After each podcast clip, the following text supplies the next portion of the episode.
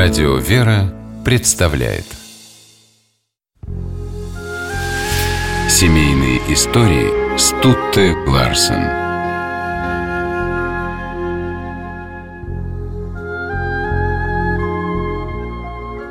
Шотландский писатель Вальтер Скотт много работал и на государственных должностях, занимался благотворительностью – После работы он любил возвращаться домой и в маленькой гостиной обмениваться новостями с женой Шарлоттой. Она была воплощением семейного уюта, хозяйственности и заботы. Летом 1797 года адвокат и начинающий поэт Вальтер Скотт с приятелями отправился в Гилсленд, популярный тогда курорт на северо-западе Англии. Здесь он осматривал развалины времен Римской империи, наблюдал за праздной публикой, совершал конные прогулки. Во время одной из них Вальтер познакомился с француженкой Шарлоттой Карпантье, девушкой с черными волосами, большими темными глазами и слегка смугловатым лицом. Вальтеру понравилось ее остроумие, веселый нрав. «Меня больше всего пленяет в вас радостная философия жизни, и я охотно пойду к вам в ученики», — сказал он Шарлотте. Вечером того же дня Вальтер пригласил девушку на ужин, а спустя несколько дней сделал ей предложение. Французское происхождение Шарлотты, хотя она получила английское воспитание и желала связать свою жизнь с Англией, настораживало родителей Вальтера. Но он взял на себя тяжкий труд уговорить родных и вскоре склонил их на свою сторону. Молодые обвенчались в 1797 году. Вальтер ввел Шарлотту в свой дом, укутал шотландским пледом и пообещал вечно любить маленькую чужестранку. Совместная жизнь Вальтера и Шарлотты началась с трагедии. Первый ребенок Скоттов прожил всего один день. Справиться с горечью утраты Шарлотте помогла свекровь, которая, по словам девушки, не сумела бы окружить ее большей нежностью, будь Шарлотта ее родной дочерью.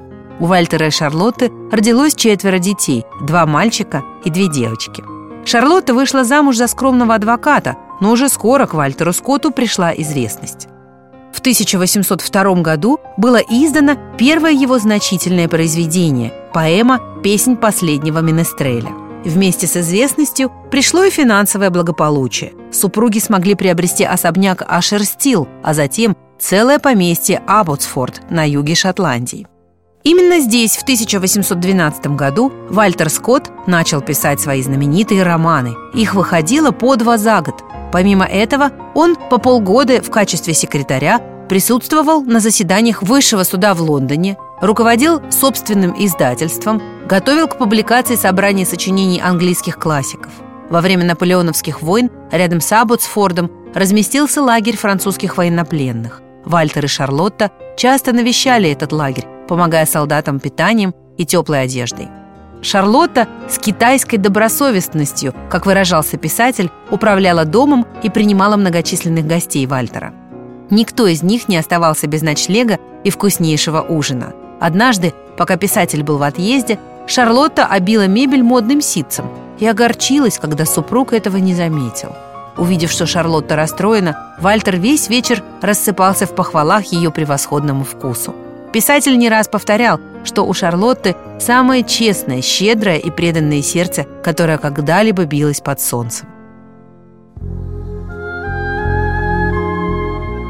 Увы, Вальтер не смог уберечь Шарлотту и всю семью от финансовой бури.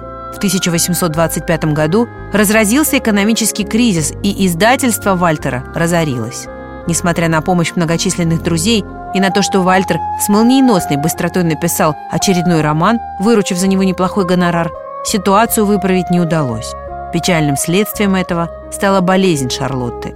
Психическое напряжение способствовало неблагоприятному развитию грудной водянки, которая унесла жизнь супруги писателя.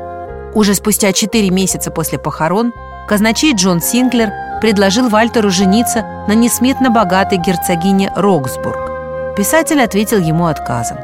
Его можно понять. Шарлотта для Вальтера была единственной и незаменимой.